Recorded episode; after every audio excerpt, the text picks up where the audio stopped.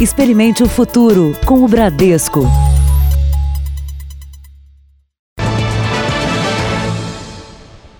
Olá, boa noite. Foi confirmado o segundo caso de coronavírus no Brasil.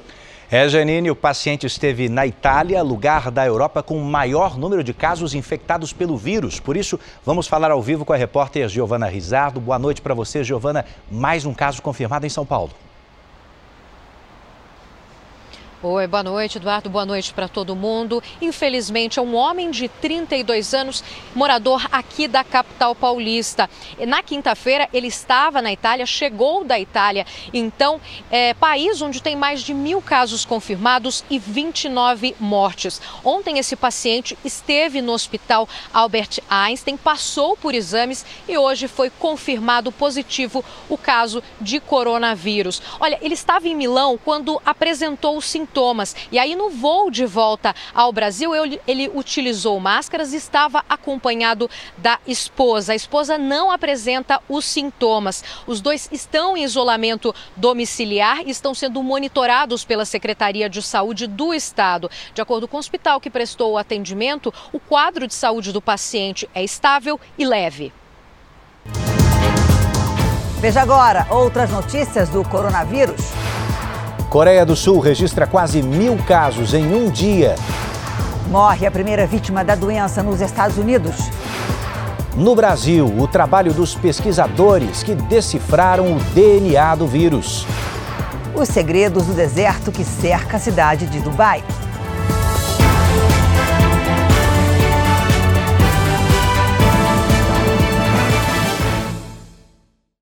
Oferecimento Bradesco. Experimente o futuro hoje.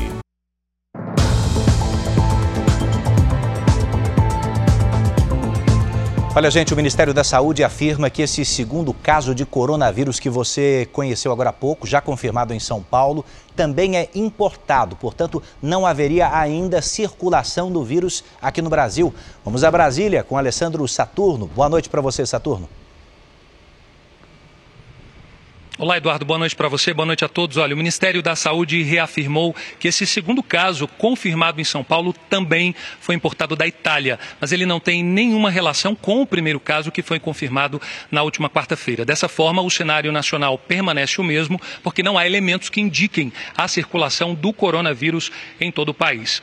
Bom, a partir de segunda-feira, o Ministério da Saúde afirmou que vai mudar a forma de receber os dados que chegam dos estados. A ideia é que os técnicos do Ministério não precisem ficar checando as informações. A intenção é que os estados tenham autonomia para dizer se há ou não casos suspeitos de coronavírus naquela região. Nesse fim de semana não devem ser divulgados não devem ser divulgadas novas informações, tendo em vista que os técnicos do Ministério da Saúde vão trabalhar na atualização do sistema. Assim sendo, ficam valendo as informações que foram divulgadas no último boletim. 182 casos suspeitos de coronavírus em todo o país. A maioria no estado de São Paulo Paulo, 66 casos. De Brasília, Alessandro Saturno.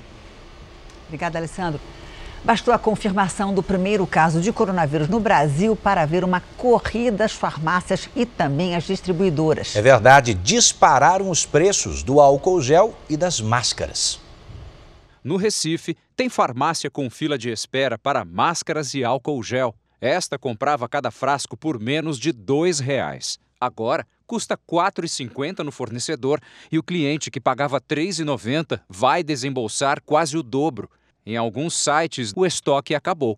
E o coronavírus virou um chamariz. Nesta loja de produtos médicos em São Paulo, a venda de máscaras disparou e o preço também. Cada unidade custava R$ 5,00, passou para R$ 30. O dono disse que também pagou mais caro e nem encontra mais. Está acabando o meu estoque e eu não consigo comprar para repor.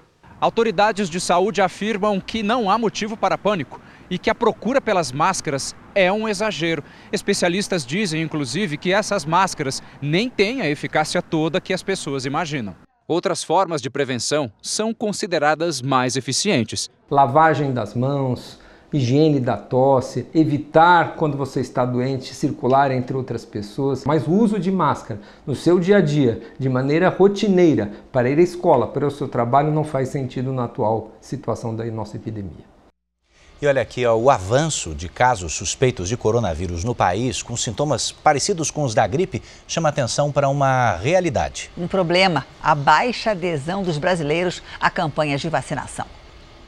Sem dar chance para o azar, essa família veio unida para se proteger contra a pneumonia. O que a gente puder evitar tomando outras vacinas, é melhor. A sogra, dona Dulcilei, está pensando em cancelar a viagem marcada para a Alemanha. Agora eu tenho medo do coronavírus. Então, pelo menos contra a pneumonia, né? A gente está se precavendo. Esta médica reforça a importância da imunização. O benefício não é só para criança, né? Existem calendários para todas as faixas etárias. O Ministério da Saúde antecipou a campanha de vacinação contra a gripe, que este ano vai começar no dia 23 de março. A vacina da gripe atua contra três tipos de vírus: o H1N1, o H3N2 e o influenza B.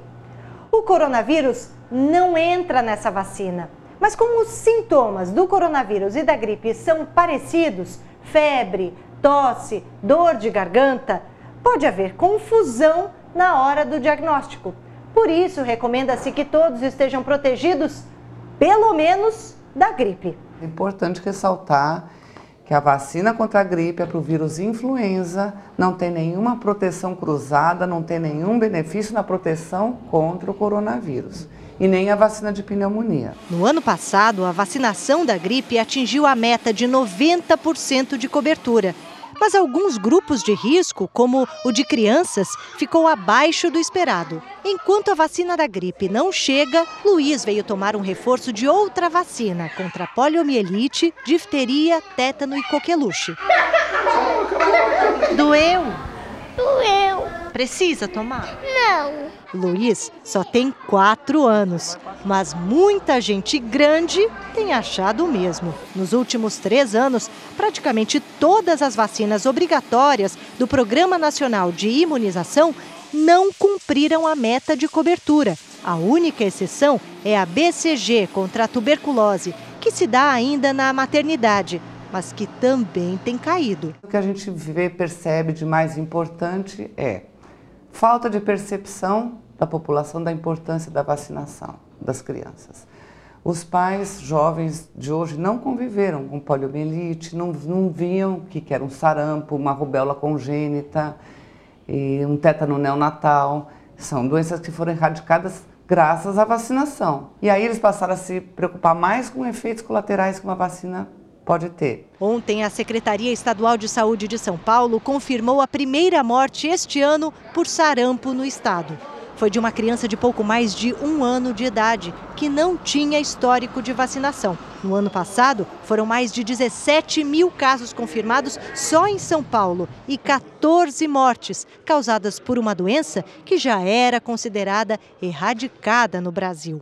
Eu acredito que é o que eu estou fazendo de melhor para os meus filhos, para a saúde deles. É uma questão de solidariedade entre as pessoas. A vacinação, você tem um grande benefício individual, mas a gente tem que pensar também nos outros. E não ser um transmissor involuntário é fundamental.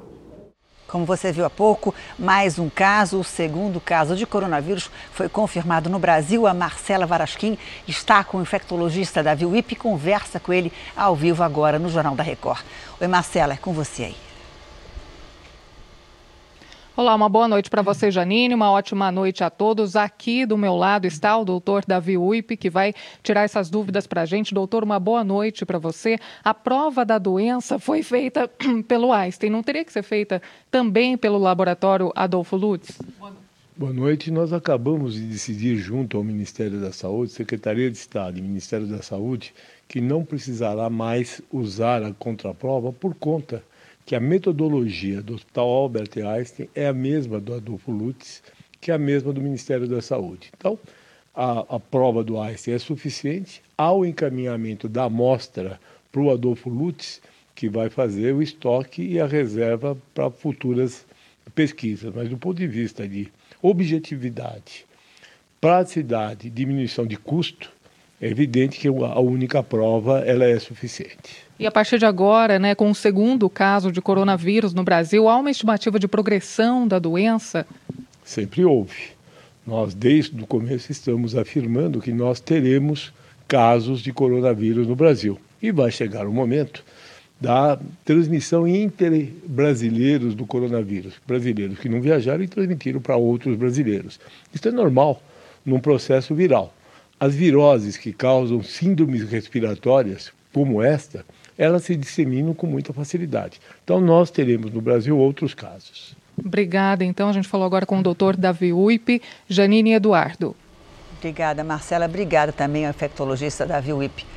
O governo tem reforçado a necessidade de se combater as notícias falsas sobre o coronavírus. E elas aumentaram, hein? Aumentaram muito desde a confirmação de que a doença chegou ao Brasil. Basta um toque e pronto. A facilidade de espalhar notícias falsas contribui para a desinformação. E a enxurrada de fake news sobre o novo vírus nas redes sociais é proporcional ao interesse pelo assunto. Essa semana, a busca pela palavra coronavírus aumentou mais de mil por cento. O gráfico mostra esse crescimento repentino desde que a informação seja correta, ela ajuda muito, né? O problema é quando ela vem distorcida, né? O Ministério da Saúde mantém um número de celular para receber e apurar supostas fake news. No último mês, 90% das mensagens recebidas foram sobre o coronavírus. A maioria, notícias falsas. O doutor Álvaro esclarece.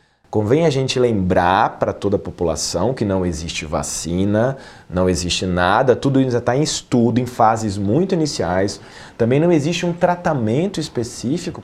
A medida de prevenção que a gente tem até agora, nesse momento da epidemia no Brasil, é lavagem de mãos. Chás e vitaminas não evitam o vírus. A gente sabe classicamente que algumas vitaminas são benéficas, que podem melhorar o sistema imunológico, mas isso não tem, não é uma conduta a ser realizada de forma preventiva para todo mundo, especificamente para o coronavírus. Estudos mostram que na grande maioria dos casos, a doença se manifesta de uma forma leve, mensagens alarmistas dizendo que se um paciente tiver a infecção pelo novo coronavírus, ele vai evoluir para a forma letal em 100% das vezes, isso é mentira, isso não é verdade. É outra fake news. O Gilmar montou um site só para desmentir notícia falsa e tem tido um trabalhão ultimamente. Há poucos dias circulou uma foto de várias pessoas caídas na rua numa praça. E a história que circulou é que essa foto seria do governo chinês que estaria matando todo mundo que está com coronavírus. Olha só que perigo. Essa foto é bem antiga, não tem nada a ver com coronavírus. É a desinformação. Preste atenção, tá bom, gente? Ainda nessa edição, novas informações sobre o segundo caso confirmado de coronavírus no Brasil. Policiais de São Paulo são suspeitos de comandar um esquema ilegal de escoltas a contrabandistas de cigarros do Paraguai para que circulassem livres pelas rodovias do estado. A denúncia apresentada pelo Ministério Público estima que dezenas de policiais estariam envolvidos nesse crime.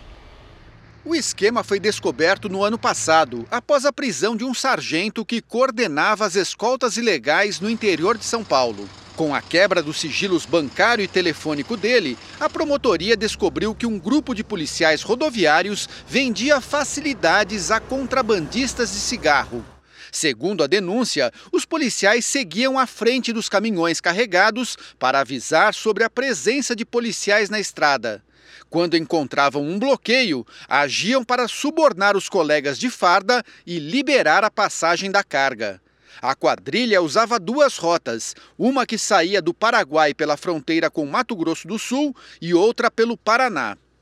Os comboios chegavam à capital paulista com até quatro carretas, cada uma com 500 mil maços de cigarro falsificado. Os policiais envolvidos recebiam até 5 mil reais por mês. Até agora, seis PMs foram presos, quatro confessaram o crime. Nesta semana, eles delataram à Justiça Militar dezenas de policiais que trabalhavam para a quadrilha, incluindo policiais de outros estados e agentes da Polícia Rodoviária Federal. A Polícia Militar, através da sua corregedoria, tomou providências e penalizou seis policiais que foram identificados eh, e foram penalizados e afastados da corporação militar. E mantemos as demais investigações que estão sendo uh, conduzidas. Mas aqueles que comandavam esta ação deplorável e condenável Já no governo anterior, que nos antecedeu, as medidas foram tomadas. A Polícia Militar de São Paulo informou por nota que desde 2017, o 2 Batalhão de Polícia Rodoviária Estadual investiga o envolvimento de policiais no esquema de contrabando de cigarros. A Polícia Militar disse que não compactua com desvios de conduta e que não pode revelar mais detalhes para não atrapalhar a investigação. No Rio de Janeiro, uma jovem de 20 anos morreu vítima de uma bala perdida. Ela teria sido atingida durante um confronto entre policiais e criminosos. Vamos conversar ao vivo agora com a repórter Renata Louros, que tem mais informações. Oi, Renata, boa noite para você. Oi, Janine. Muito boa noite para você, boa noite a todos. A Rebeca Nunes dos Santos deu entrada nesse hospital, na zona norte do Rio, por volta das três da tarde, já sem vida. Até agora há pouco estavam aqui os amigos e parentes dela, todo mundo, é claro, muito triste, muito revoltado com o que aconteceu. A Rebeca estava no ponto de ônibus indo para o trabalho quando foi baleada. A Polícia Militar disse que a cabine da PM na comunidade havia sido atingida por disparos feitos por criminosos e que os policiais reagiram ao ataque mas os moradores dizem que já vinham acontecendo tiroteios na comunidade desde ontem e que hoje pela manhã os disparos ficaram mais intensos. Rebeca era caçula de três irmãs e deixou um filho de dois anos de idade. Janine, Eduardo. Obrigado pelas informações, direto do Rio. E olha, a polícia do Rio ainda investiga se o atacante do Flamengo, Bruno Henrique, faz uso de carteira de habilitação falsa. O carro do jogador foi parado numa blitz de lei seca nesta madrugada, na zona oeste do Rio. A fiscalização estava montada em um trecho próximo à Avenida da Praia, na Barra da Tijuca. Bruno Henrique foi parado e se recusou a fazer o teste do bafômetro. Ele foi conduzido à delegacia e lá descobriu um outro problema. A carteira de habilitação de Bruno Henrique, emitida no estado de São Paulo, não consta no sistema de dados do Denatran, o Departamento Nacional de Trânsito, e nem no Infoseg, o sistema que reúne informações de segurança pública dos órgãos de fiscalização do país.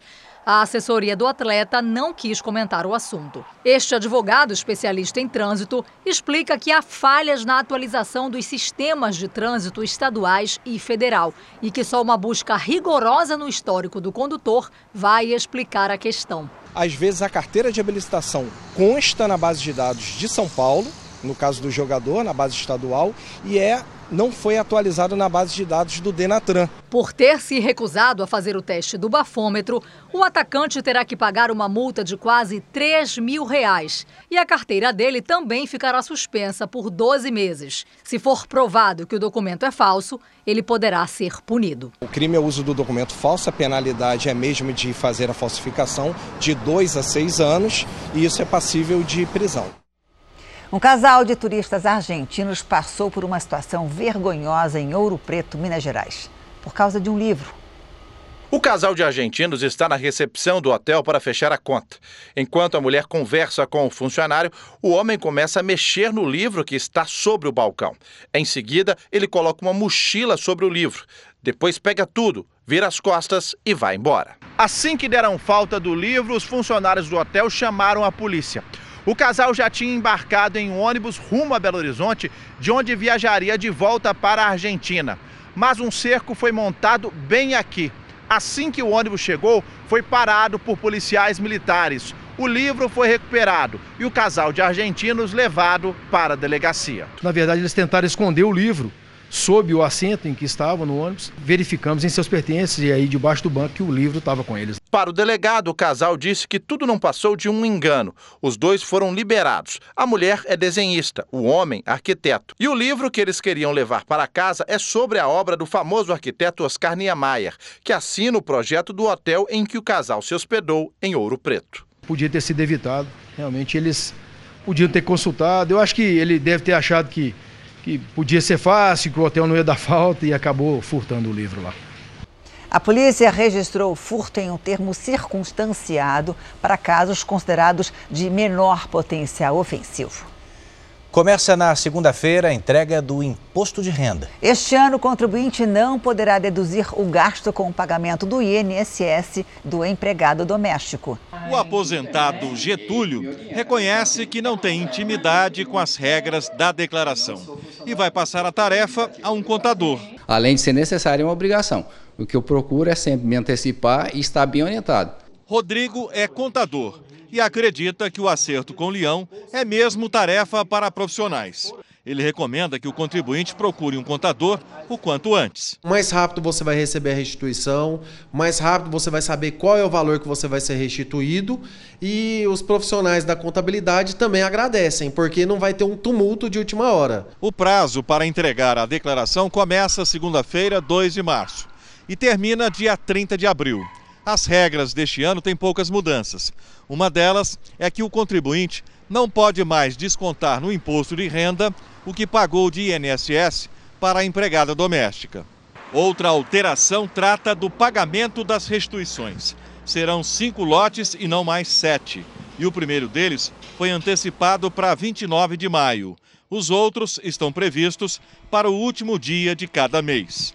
Está obrigado a declarar quem ganhou em 2019 mais de R$ 1.904 por mês. Quem não entregar a declaração paga multa de no mínimo 165 reais, ou até 20% do valor do imposto devido. A tabela não foi corrigida, o que aumenta o número de contribuintes obrigados a prestar contas com o leão. Pessoas que antes não estavam sujeitos a pagamento do imposto começam a estar e outros que às vezes estavam ali no meio da alíquota começam a pegar uma alíquota um pouco maior. Inevitavelmente, implica numa arrecadação maior de pessoas que não têm o mesmo poder aquisitivo de antes. Vamos falar agora sobre a Câmara de Coordenação e Revisão do Ministério Público Federal em Brasília, que investiga casos de corrupção e vai enviar nos próximos dias à Procuradoria do Rio de Janeiro a denúncia que apura o seguinte: contratos assinados entre a Prefeitura do Rio, na gestão de Eduardo Paes, e a Fundação Roberto Marinho. Obras e consultorias foram pagas com dinheiro público que teria sido desviado até da merenda escolar. A construção de uma escola dentro do Museu de Arte do Rio de Janeiro pode voltar à mira do Ministério Público Federal. Sozinha e sem licitação, a Fundação Roberto Marinho fez a obra na gestão do ex-prefeito Eduardo Paes em 2011. O pagamento foi feito com dinheiro público. Os contratos obtidos com exclusividade revelam de onde saiu o dinheiro, da chamada fonte 107 do Fundeb, Fundo de Desenvolvimento e Manutenção da Educação Básica. A conta só pode ser usada para o pagamento de professores e compra de merenda escolar. A denúncia foi feita ao Ministério Público Federal por este advogado. O processo foi enviado à Quinta Câmara de Coordenação e Revisão do Ministério Público Federal, que investiga casos de corrupção em Brasília.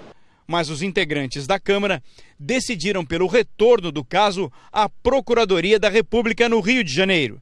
Segundo o Ministério Público Federal, não há prazo para a redistribuição do caso e ainda não foi nomeado um novo procurador que ficará à frente da denúncia. O principal documento é a utilização da fonte 77, que é a verba escolar. Ele não poderia ter usado para pagar a Fundação Roberto Marinho a quinta Câmara de, de Coordenação e Revisão do Ministério Federal, que é especializada em combate à corrupção, entendeu que tinha que descer para o Ministério Público para examinar e fazer o procedimento cabível. A Fundação Roberto Marinho assinou pelo menos 19 contratos com a Prefeitura do Rio na gestão do ex-prefeito Eduardo Paes. 14 estão sob suspeita em uma sindicância, porque usaram o mesmo modelo, dispensa de licitação e o histórico da empresa com projetos de educação. Os contratos renderam à Fundação Roberto Marinho mais de 200 milhões de reais, dinheiro público pago por obras e consultorias sem concorrência. A Fundação Roberto Marinho disse que não foi notificada a se manifestar e que os contratos assinados com o município do Rio estão em conformidade com a legislação. Este especialista em gestão pública explica que driblar a lei de licitações é crime e que o uso indevido do dinheiro exclusivo da educação pode tornar inelegível qualquer administrador público. Não posso desviar esse fim e aplicar essa verba em outro objeto, em outro contrato. Isso também configura improbidade administrativa, que pode levar, inclusive, à suspensão dos direitos políticos por muitos anos. Ele pode pegar de 3 a 5 anos de cadeia se ficar realmente comprovado que houve a intenção de frustrar, burlar, dispensar, sem previsões legais, o processo licitatório. O ex-prefeito do Rio, Eduardo Paes, disse que a investigação é importante para que não haja dúvida sobre a licitude do projeto. O ministro Sérgio Moro reafirmou hoje em Foz do Iguaçu que é responsabilidade do governador do Ceará por fim ao impasse da greve dos policiais militares. A proposta de emenda à Constituição que proíbe a anistia de policiais militares em greve está em análise na Assembleia Legislativa. Havia expectativa de que o texto enviado ontem pelo governador Camilo Santana, do PT, fosse votado ainda nesse final de semana. Mas no meio da tarde, a proposta foi encaminhada para a Comissão de Constituição e Justiça e um deputado pediu vista. Agora, a PEC só voltará a ser discutida na segunda-feira pelos parlamentares. A Polícia Militar está de braços cruzados há 12 dias e os homicídios aumentaram 144% esse mês na comparação com fevereiro passado. Foram 386 mortes. Com o um impasse entre policiais militares e governo, quem reforça a segurança nas ruas são as tropas da Força Nacional e do Exército, que estão distribuídas em pontos estratégicos aqui na capital e em cidades do interior do estado. Mesmo assim, foram registrados ataques entre ontem e hoje na periferia de Fortaleza. Ônibus foram incendiados e uma barreira de pneus em chamas bloqueou uma avenida de grande movimentação da capital. Ninguém ficou ferido. Em evento com governadores de sete estados em Foz do Iguaçu, Paraná, o ministro da Justiça, Sérgio Moro, disse que o governo federal quer que o problema seja resolvido rápido. É importante que o problema precisa ser resolvido. E quem tem condições de resolver o problema é o governo do estado do Ceará.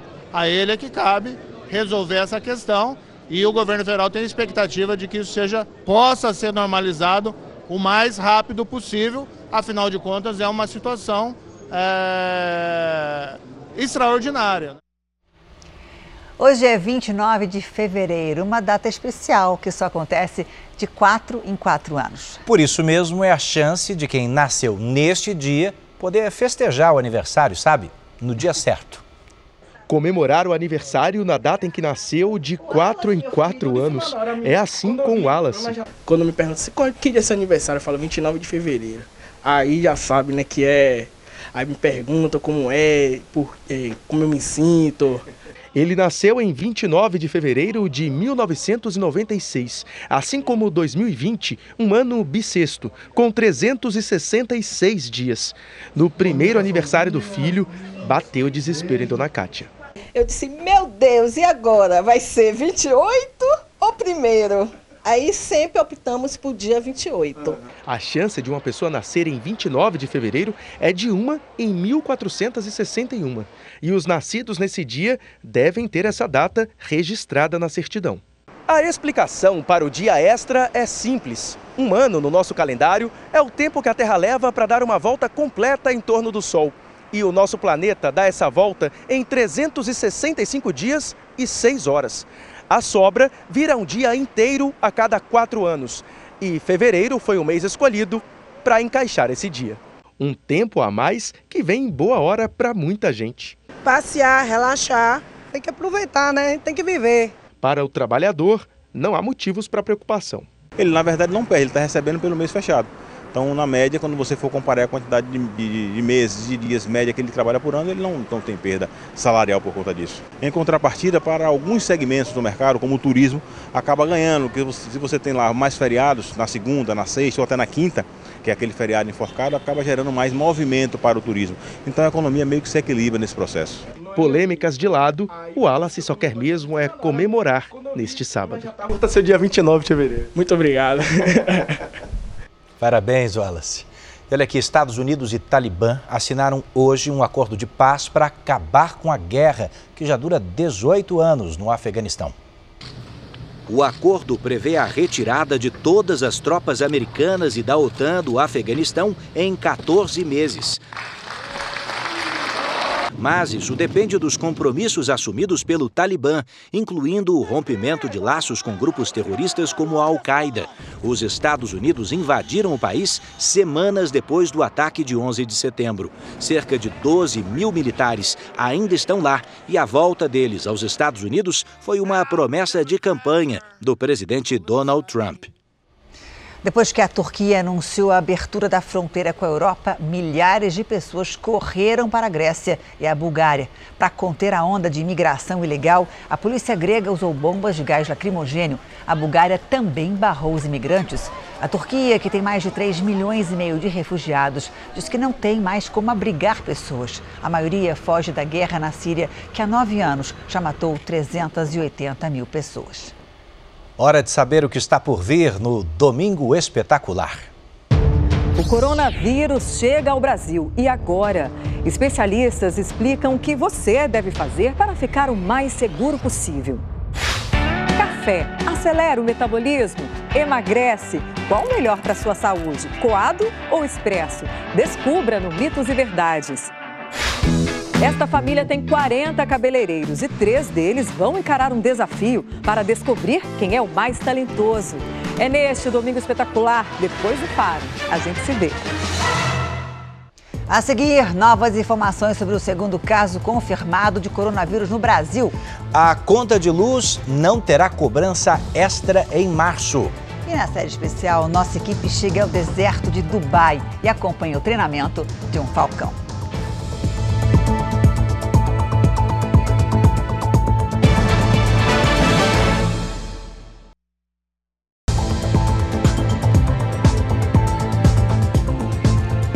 Na Praia Grande, litoral de São Paulo, a poluição nesse carnaval foi tão grande que chegou a cobrir boa parte da faixa de areia. Um problema também para os animais que se alimentam desse lixo. De longe parecem conchinhas, mas quando a gente se aproxima, percebe que é lixo. A maioria embalagens plásticas inteiras ou fragmentadas. Marina é bióloga. Monitora espécies de aves que frequentam esse canto da Praia Grande, cidade do litoral paulista. Levou um susto quando viu como estava a beira do mar. O mais preocupante é que são microlixos, né? Então são diversos pedaços de plástico bem pequenininho e que isso é uma das maiores preocupações hoje, né, atualmente no, no ambiente pensando nos animais que vivem no mar, né? Ela gravou vídeos da sujeira. Tirou até uma foto da retroescavadeira que tinha acabado de fazer a limpeza da areia.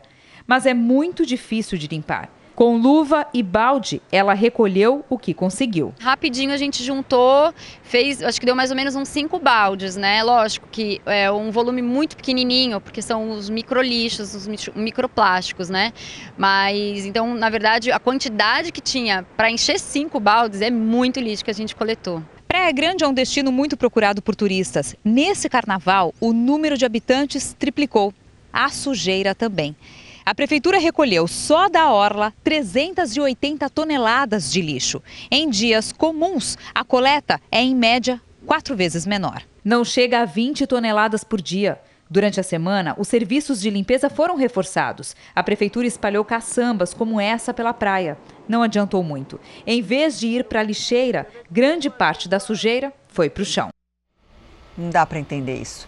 Bom, um dos lugares mais bonitos do Rio de Janeiro, a Lagoa Rodrigo de Freitas, vai passar por um processo de revitalização. Isso já é bom, mas vem outra parte boa agora. As obras vão ser financiadas por empresas que, de alguma forma, prejudicaram o meio ambiente ao longo de um dos cartões postais mais conhecidos do Rio, tapumes e decks desmontados. As obras de revitalização da Lagoa Rodrigo de Freitas eram esperadas há muito tempo pelos visitantes. É um bem que nós cariocas temos e que é, poucos lugares do mundo podem dizer que há igual, né?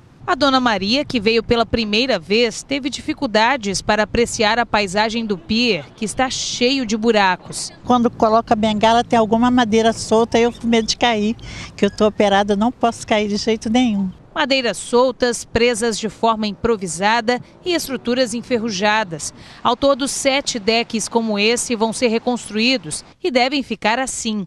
Só a primeira fase das obras deve custar em torno de 5 milhões de reais. A novidade nesse projeto de revitalização está na forma como ele vai ser custeado.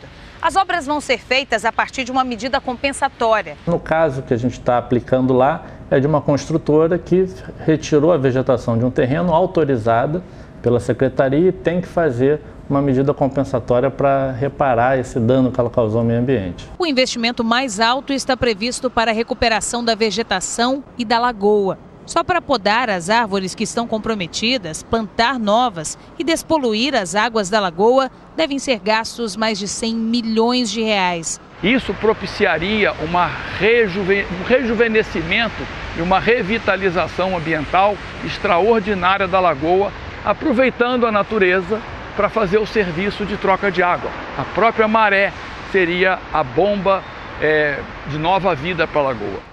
Um investimento que deve ajudar a valorizar ainda mais um dos principais pontos turísticos do Rio. Um local de caminhada, onde as pessoas podem ter uma área de lazer, isso daí é de suma importância.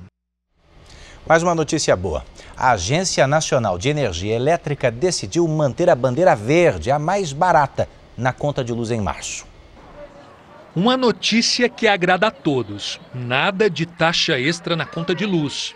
Aí, é claro, o bolso agradece. É muito bom, né, para a população, né? A economia, quando fala em economia, né, isso é importante para todo mundo. É bom, porque não vai ter que pagar mais do que além da conta, né? A decisão é da Agência Nacional de Energia Elétrica. A ANEL afirmou que vai manter a bandeira verde nas contas de luz no mês de março, assim como aconteceu em fevereiro. Segundo a ANEL, a manutenção da bandeira verde foi possível porque durante o mês de fevereiro choveu mais do que o esperado, situação que deve se repetir ao longo de março. E este é um cenário bastante favorável, porque os reservatórios das principais hidrelétricas do país apresentam uma recuperação em seus níveis, e dessa forma o preço da energia fica bem mais barato. O sistema de bandeiras tarifárias começou a valer em 2015. Com a cor verde, não há cobrança extra. Na bandeira amarela, existe a taxa de R$ 1,34 para cada 100 kWh consumidos. Na vermelha, a cobrança extra varia de R$ 4,16 a R$ 6,24. Boa forma também para a economia do, do bolso do contribuinte. Termina hoje o prazo de adesão ao saque aniversário para quem nasceu em fevereiro e quer receber o dinheiro ainda este ano. Olha só, quem optar por essa modalidade pode sacar uma parcela que varia de 5% a 50% do saldo do fundo de garantia. A adesão pode ser feita pelo site, pelos terminais eletrônicos e também pelo aplicativo da Caixa Econômica. No r7.com você tem as informações sobre o saque aniversário. Agora a gente vai voltar a falar ao vivo com a repórter Giovana Rizardo sobre o segundo caso confirmado de coronavírus no Brasil. Giovana, existe alguma investigação dos passageiros que estavam com esse paciente que tem o segundo caso confirmado aqui no Brasil?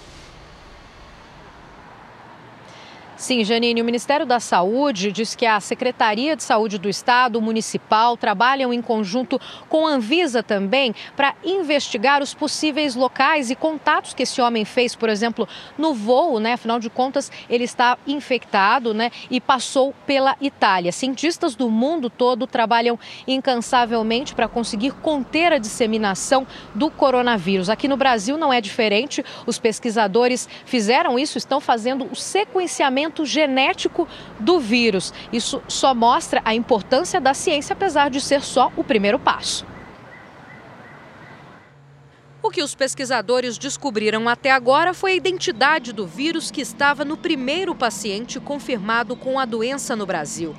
Essa informação pode ajudar os cientistas a entender a diversidade do coronavírus e, consequentemente, o desenvolvimento de vacinas e o diagnóstico de pacientes. Se você sabe a sequência, você sabe tudo que o vírus produz em termos de proteínas e também antígenos de superfície que pode servir para vacina. Além disso, você pode uh, rastrear o caminho do vírus, saber se o vírus de onde ele veio, ele veio da China ou ele veio da Itália ou ele veio de qualquer outra parte do mundo, porque os vírus vão mutando. Graças a um grupo de pesquisadores que trabalhou por quatro anos desenvolvendo um teste mais barato para outros vírus, o sequenciamento genético do Covid-19 ficou pronto em 48 horas. Qualquer outro caso que apareça positivo, a gente continue sequenciando para entender como é a dinâmica do vírus no Brasil. O vírus tem um aspecto de coroa, por isso é chamado de corona. Aqui no Instituto Adolfo Lutz, muitos pesquisadores estão trabalhando mesmo durante a folga para tentar entender e buscar soluções eficientes no combate a esse novo vírus. Está acontecendo coisas diferentes em lugares diferentes. No Irã, a epidemia parece ser mais grave É, em alguns outros lugares as pessoas parecem ter sintomas mais leves, então fica difícil a gente ter uma ideia real de quanto, qual o impacto. Eu acho que a gente está fazendo o possível, a gente tem bastante gente trabalhando para que dê uma resposta rápida, o máximo que a gente puder aqui para o estado de São Paulo e para o Brasil. E a gente conta com esse pessoal, né? Na região de Ipatinga, em Minas Gerais, um homem de 55 anos com suspeita da doença precisou de um esquema especial para ir ao velório do filho. O paciente com suspeita do novo coronavírus chegou de ambulância ao cemitério de Ipatinga, no leste de Minas. Ele estava acompanhado de uma médica infectologista e o um motorista. O homem foi autorizado pela Secretaria de Saúde do município a ficar por 30 minutos no velório do filho. O rapaz, de 26 anos, morreu ontem, vítima de meningite. A área do cemitério precisou ser isolada. Apenas alguns parentes e amigos próximos puderam permanecer no local. De máscara e com as mãos higienizadas, o paciente cumprimentou familiares. Nós não podemos privar o paciente desse momento e agradecemos demais a família que aceitou assim prontamente a seguir todas as orientações que foi dado. O homem de 55 anos permanece internado em quarentena neste hospital da cidade. Ele vai ficar por aqui até o resultado do exame, que vai sair na próxima quarta-feira. O paciente, que vive na Itália há 20 anos, chegou ao Brasil no último dia 19 para acompanhar o tratamento de meningite do filho. Chegou no hospital, quando ele entrou na sala, eu já estava lá paramentada, avaliei o paciente, cheguei à conclusão de que realmente parecia é, sugestivo mesmo de Covid-19. Em menos de 24 horas, este é o segundo caso suspeito do novo coronavírus na cidade. Uma mulher de 55 anos, que também retornou da Itália, segue em quarentena domiciliar. Vale dizer também que em Nova Friburgo, região serrana do Rio, morreu um homem que tinha o quadro de saúde suspeito de coronavírus. O paciente de 60 anos estava internado. Ainda não há confirmação de que a morte tenha relação com a doença. Depois de Brasil e México, o Equador se tornou o terceiro país da América Latina a confirmar caso de coronavírus. A paciente esteve na Espanha. No mundo, já passa de 86 mil o número de pessoas infectadas. Outras 2.942 morreram. Hoje, os Estados Unidos confirmaram a primeira morte por Covid-19. Unfortunately, one person passed away overnight. E registraram o quarto caso de coronavírus de origem desconhecida o país também adiou um encontro de líderes mundiais que aconteceria em Las Vegas, no dia 14 de março. Na Itália, o número de casos de coronavírus passou de 1.100. Na França, mais de 70 pessoas estão infectadas. Contra o surto, o governo proibiu reuniões públicas com mais de 5 mil pessoas. Na Ásia, China e Coreia do Sul lideram o número de infectados. Só neste sábado, a Coreia teve mais de 810 casos de coronavírus, o maior número diário em todo o país. No Irã, os números também não param de subir. São 43 mortes já confirmadas e mais de 600 infectados. E aumenta o temor que a doença avance pelo Oriente Médio. Depois da China, o Irã tem o maior número de mortes por Covid-19. O governo do país é acusado de não divulgar os dados reais. Segundo fontes hospitalares, os mortos passam de 200. A Austrália proibiu a entrada de pessoas que tenham viajado ao Irã nos últimos 14 dias. No Oriente Médio, apenas a Arábia Saudita não registrou casos da doença. Em Israel, em menos de 24 horas, subiu de 3 para 7 o número de pacientes com coronavírus. O Serviço Nacional de Emergência montou um centro de atendimento especial à população. Depois de receber o telefonema, um agente de saúde segue para a casa do paciente, onde é feita a coleta de sangue. Se o resultado for positivo, a pessoa é encaminhada para o isolamento. O gerente geral do serviço explica que não há necessidade de pânico. Os impactos provocados pelo coronavírus não afetam só a saúde, mas também a economia e o turismo em Israel. Com o cancelamento de vários voos, a Companhia Aérea Nacional teve que demitir esta semana mais de mil funcionários e prevê um prejuízo de pelo menos 300 milhões de reais nos próximos dois meses. Investidores temem o início de uma recessão global.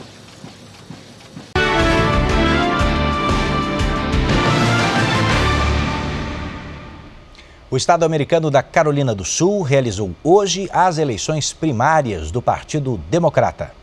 A sessão eleitoral foi aberta para a quarta votação depois de passar pelos estados de Iowa, New Hampshire e Nevada. A pesquisa mais recente aponta uma vitória do pré-candidato e ex-vice-presidente americano Joe Biden, com 36% dos votos. Atrás dele está Bernie Sanders. A disputa pela vaga do candidato que vai concorrer à presidência com Donald Trump entra numa fase decisiva na próxima terça-feira, quando 14 estados americanos irão às urnas. E terminou hoje a campanha política para as eleições gerais em Israel. Na segunda-feira, a população vai às urnas pela terceira vez em menos de um ano. O premier Benjamin Netanyahu tenta permanecer no cargo. O principal adversário é o general Benny Gantz. O impasse de, se arrasta desde abril do ano passado. Para formar um governo é preciso conseguir 61 das 120 cadeiras do parlamento, o que nenhum dos dois conseguiu até agora. De volta ao Brasil, três pessoas morreram no naufrágio de um navio no Amapá. Ainda não se sabe quantos passageiros estavam na embarcação. A filha e a neta do seu José eram passageiras do navio e estavam de mudança para o estado do Pará. Elas embarcaram na cidade de Santana, no Amapá. O senhor reparou alguma coisa de diferente na embarcação? Excesso de carga, muito. E tinha muito passageiro também. Rede uma por cima da outra. Aí eu fiquei desesperado, né? Muitos familiares fizeram como seu José e foram em busca de informações na capitania dos portos do estado. A embarcação naufragou no Rio Jari, no sul do Amapá. Foi daqui do porto do município de Santana que o navio Anne Caroline III saiu às 18 horas desta sexta-feira em direção ao município de Santarém, no estado do Pará. É comum nesta região que as embarcações parem para fazer o embarque e desembarque de passageiros em outras localidades. A Marinha não soube informar o número exato de pessoas que estavam no navio no momento do naufrágio. Os passageiros foram resgatados por uma balsa que passava pelo local. A Marinha e órgãos de segurança pública do estado do Amapá e do Pará estão trabalhando no resgate e atendimento às vítimas. É um local de difícil acesso, são 70 milhas náuticas, aproximadamente 130 quilômetros, difícil de, de manter uma comunicação. Foi instaurado um inquérito para apurar as causas do acidente. O Corpo de Bombeiros começou uma nova etapa no trabalho de busca pelas vítimas de Brumadinho, em Minas Gerais. 270 pessoas morreram no rompimento da barragem e ainda há 11 desaparecidos. Para a família, é uma dor difícil de definir. A gente sabe que ela morreu, que a vida dela foi ceifada, mas não sabe até agora, não tem um corpo para enterrar, não sabe se vai achar. Angelita deixou dois filhos, agora com 13 e 16 anos. A técnica de enfermagem era funcionária da Vale na área de segurança e aplicava o programa A Vida em Primeiro Lugar. O objetivo era minimizar o risco de acidentes no cotidiano dos empregados. A Vale que pregava muito em, em, em questão de segurança, né, veio a falhar nesse sistema de segurança. Então é algo que ninguém consegue compreender e entender, né? A cunhada do Alessandro é uma das 11 vítimas que continuam desaparecidas um ano e um mês após a tragédia. E a angústia das famílias cresce à medida que aumenta a inviabilidade técnica de continuar as buscas. A chuva intensa nesta época do ano atrapalha as ações na área. Com isso, o Corpo de Bombeiros adotou uma nova estratégia. Reduziu pela metade o número de homens e intensificou o uso de máquinas, o que não deve prejudicar o ritmo das buscas. A frente de trabalho ganhou o nome de Esperança 2. Há dois meses, nenhum corpo é encontrado. Mas as famílias que ainda têm vítimas no local não precisam esperar para resolver problemas burocráticos. Os desaparecidos têm a morte presumida declarada e os parentes podem ter acesso às indenizações. Para Alessandro, a questão é outra. Oficializar a morte de um parente é a despedida que falta. A família quer que encontre o corpo para poder né, enterrar, ou seja, dar um, dar um fim nessa história. Vem cá, você já viu uma história como essa aqui, ó? Na Bahia, dois homens tentam provar que ainda estão vivos. Eles querem voltar a receber benefícios pagos pelo governo. Para os órgãos oficiais, eles simplesmente estão mortos. Seu Itaguaraçu Passos, de 58 anos, vive um drama. Primeiro, teve o benefício do Bolsa Família cancelado. Depois, não conseguiu mais sacar o PIS. No banco, acharam que ele era um fraudador e chegaram a chamar a polícia. Foi quando ele descobriu que é considerado morto desde 2012. A certidão de óbito foi emitida por um hospital de Salvador. Desempregado, esses tempos todo, estou sendo. É, meus filhos é que estão me ajudando se não fosse meus filhos, eu estava morando na rua. Os advogados acionaram a justiça para anular a certidão de óbito e querem ainda reparação de danos do estado da Bahia e da empresa administradora do hospital que emitiu o documento. Nós entendemos que houve uma falha muito grave em prestação de serviço. Seu José Bispo Julião vive o mesmo drama. Depois que teve o auxílio doença do INSS suspenso, o pedreiro de 54 anos descobriu que havia um atestado de óbito com o nome dele. O motivo da morte seria a complicação depois de amputação das duas pernas. Hoje quem está me, praticamente quem está me sustentando é minha filha que eu tenho. É quem está botando comida dentro de casa. O único elo entre os casos é o Hospital do Subúrbio em Salvador. Foi daqui que saíram os dois atestados de óbito. A instituição pública de saúde informou que, nas duas situações, os pacientes vieram transferidos de outras unidades, estavam acompanhados de parentes e já chegaram previamente identificados. Segundo a Associação dos Cartórios, os registros foram emitidos em total conformidade com a lei, com base em declaração de óbito preenchida e assinada pelo médico responsável.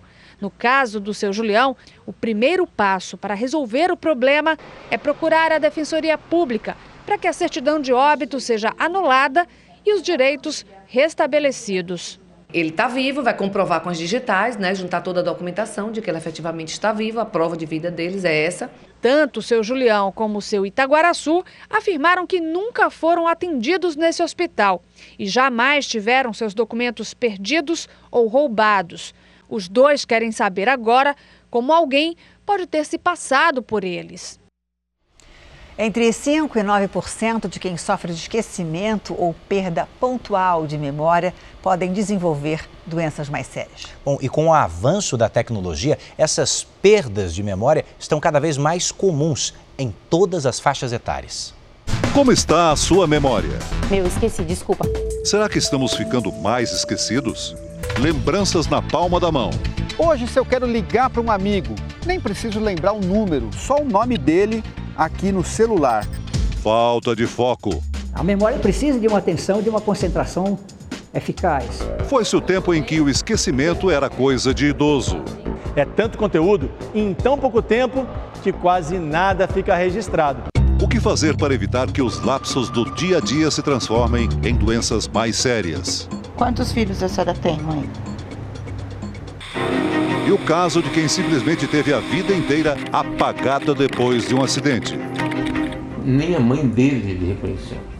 Não se esqueça, esse é o tema da próxima série do Jornal da Record, a partir de segunda-feira. Agora o futebol pelo Campeonato Paulista, o clássico Santos e Palmeiras terminou empatado em 0 a 0. No Campeonato Carioca, o Flamengo goleou e no Gaúcho, o Grêmio venceu o Juventude.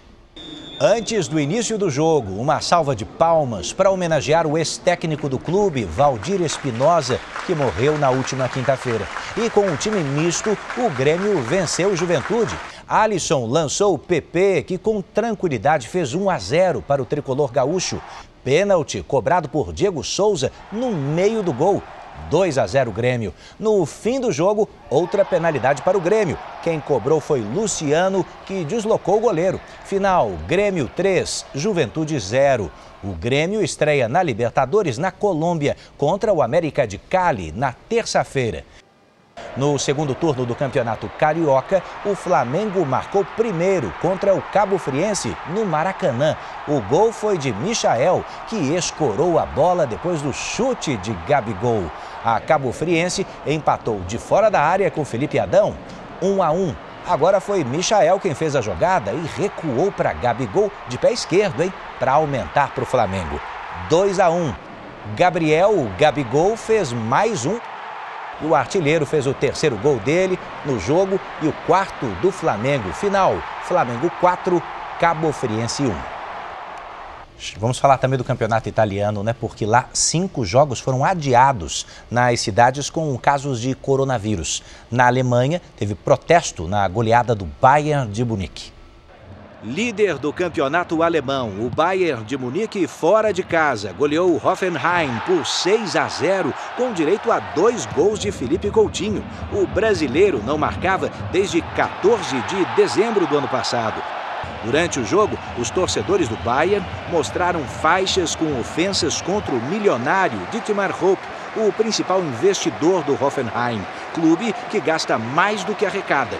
O jogo foi paralisado e, quando retornou, foi a vez dos jogadores protestarem em campo contra os torcedores, trocando passes de forma amigável até o fim da partida. O Liverpool perdeu uma longa invencibilidade de 44 jogos seguidos, sem derrota no campeonato inglês. O Watford, que não faz boa campanha, venceu por 3 a 0. O primeiro gol foi do senegalês Sarr. O atacante também fez o segundo gol do Watford.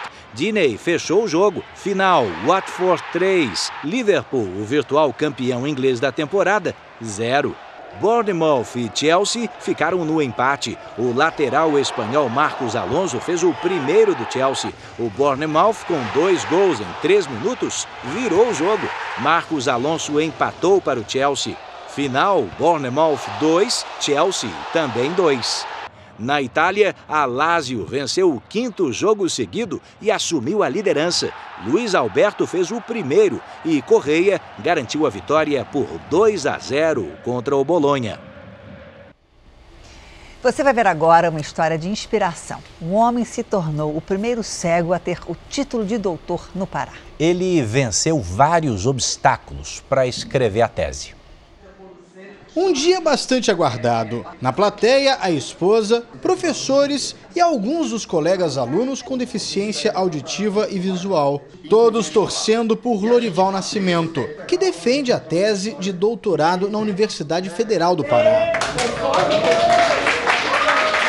Esse vídeo foi feito pelos amigos. É do exato momento em que Lorival passa a ser mais um entre os quase 112 mil doutores do país. A aprovação do projeto foi resultado de muito empenho e dedicação.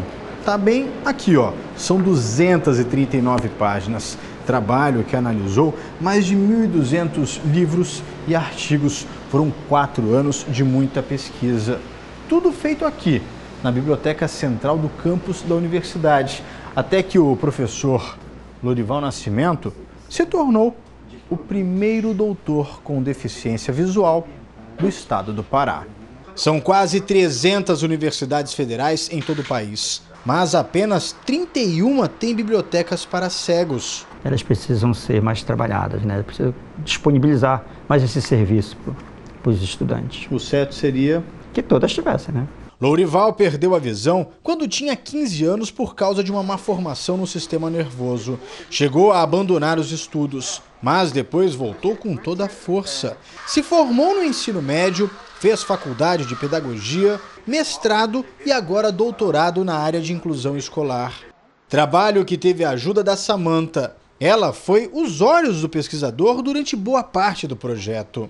Está auxiliando ele é sempre uma referência para mim, porque é sempre uma troca de aprendizagens todo, todas as vezes que estamos trabalhando. Foi uma pesquisa difícil, não apenas no campo intelectual, mas físico também.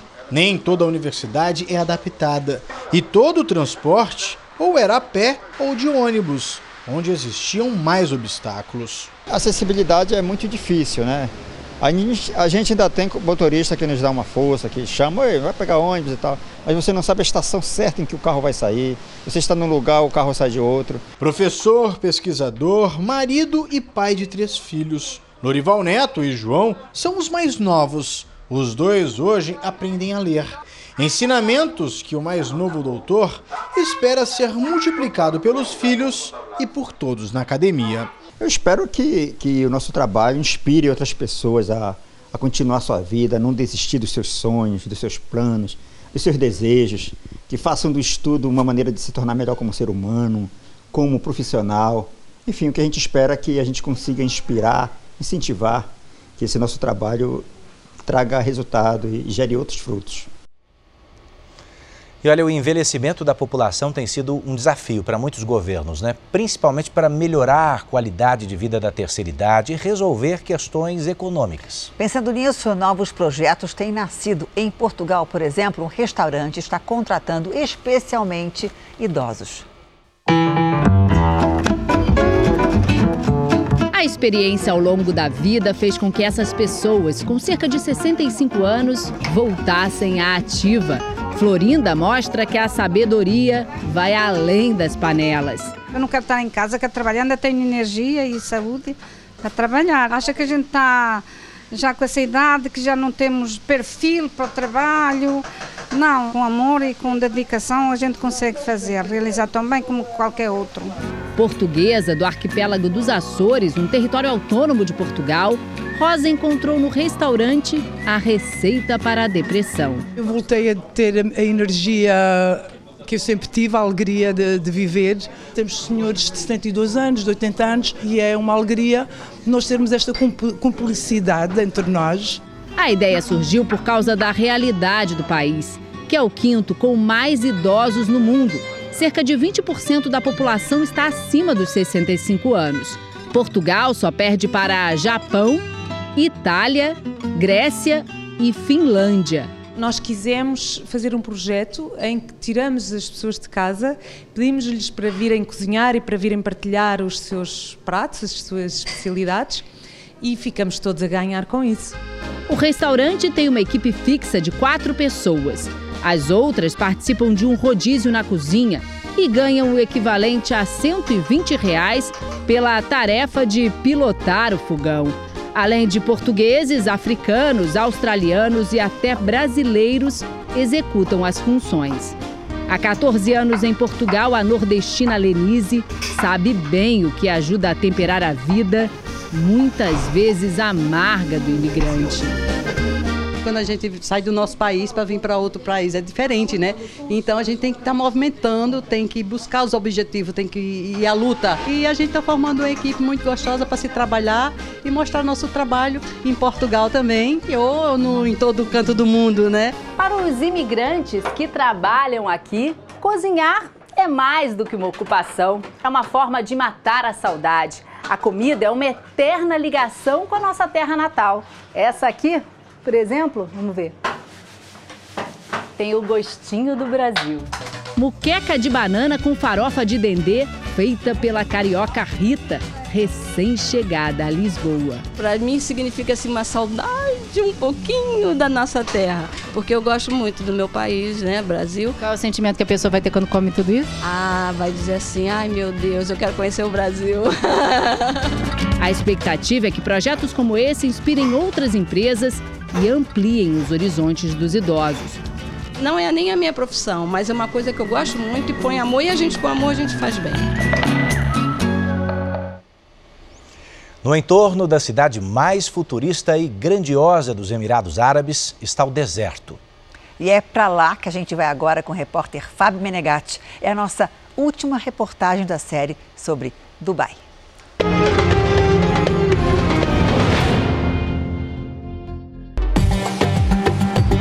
Se fala em Dubai, a imagem que vem à cabeça é essa: a cidade dos arranha-céus,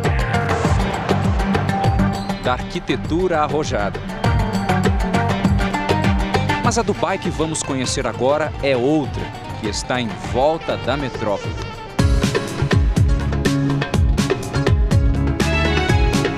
Passamos por pequenas propriedades rurais logo colocamos os pés num outro mundo, feito basicamente de areia. A nossa história com o deserto começa mesmo é agora.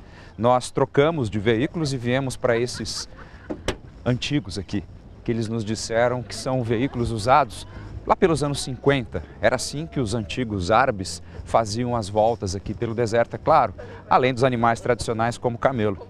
Nós vamos experimentar. Vamos nessa. Sol intenso, vento seco. Mesmo agora, inverno por aqui, não dá para facilitar. Os viajantes usam proteção na cabeça e no pescoço. O tecido evita o desconforto provocado pela areia. O passeio é feito numa área aberta apenas à visitação controlada. A maioria dos animais que vive aqui no deserto, pelo menos nessa região, tem hábitos noturnos.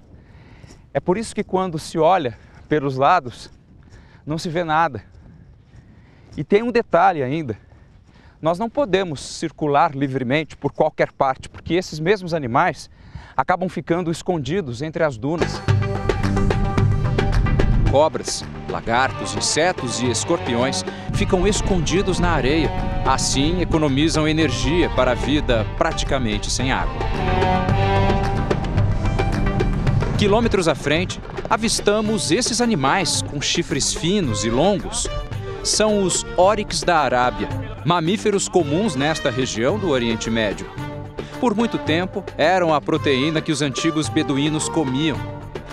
As gazelas da areia também faziam parte do cardápio dos povos nômades. Hoje são preservadas e não podemos nem chegar perto. Quem vai ao deserto aprende a importância de encontrar água, mesmo que seja só um pouco.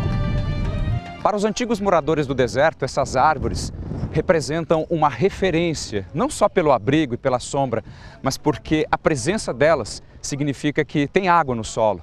E isso, para essa gente que andava por aqui, nessa região tão árida, pode significar a sobrevivência. Os beduínos não tinham morada fixa, eram nômades. À noite, guiavam-se pelas estrelas. De dia, orientavam-se pelos diferentes tons da areia do deserto. Eles também dominavam a arte da falcoaria.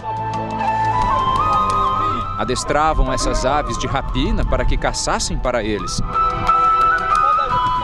Bom, depois de uma aula de falcoaria, chegou a hora de conhecer um pouquinho melhor, né? Passar um pouquinho a mão aqui no falcão, já que isso aqui é tão nobre aqui nos Emirados.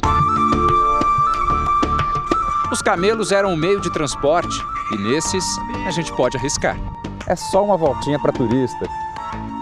Não tem muito segredo não.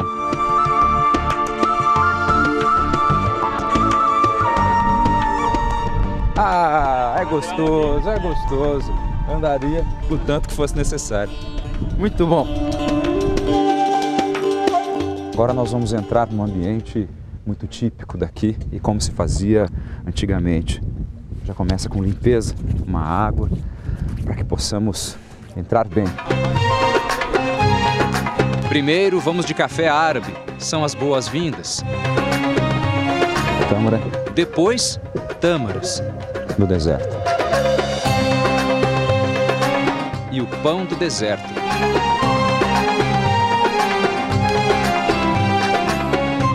O jantar segue com salada. Depois as carnes, de carneiro, de camelo. E a noite termina, claro, com música árabe.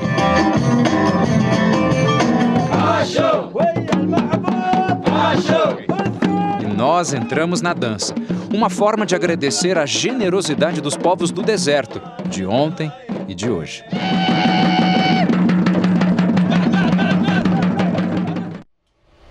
O Jornal da Record está terminando. A edição de hoje na íntegra e também a nossa versão em podcast estão no Play Plus e em nossas plataformas digitais. Fica agora com os melhores momentos da novela Amor Sem Igual. Boa noite para você e até segunda-feira. Bom, eu te encontro amanhã, hein? No Domingo Espetacular. Boa noite e até lá.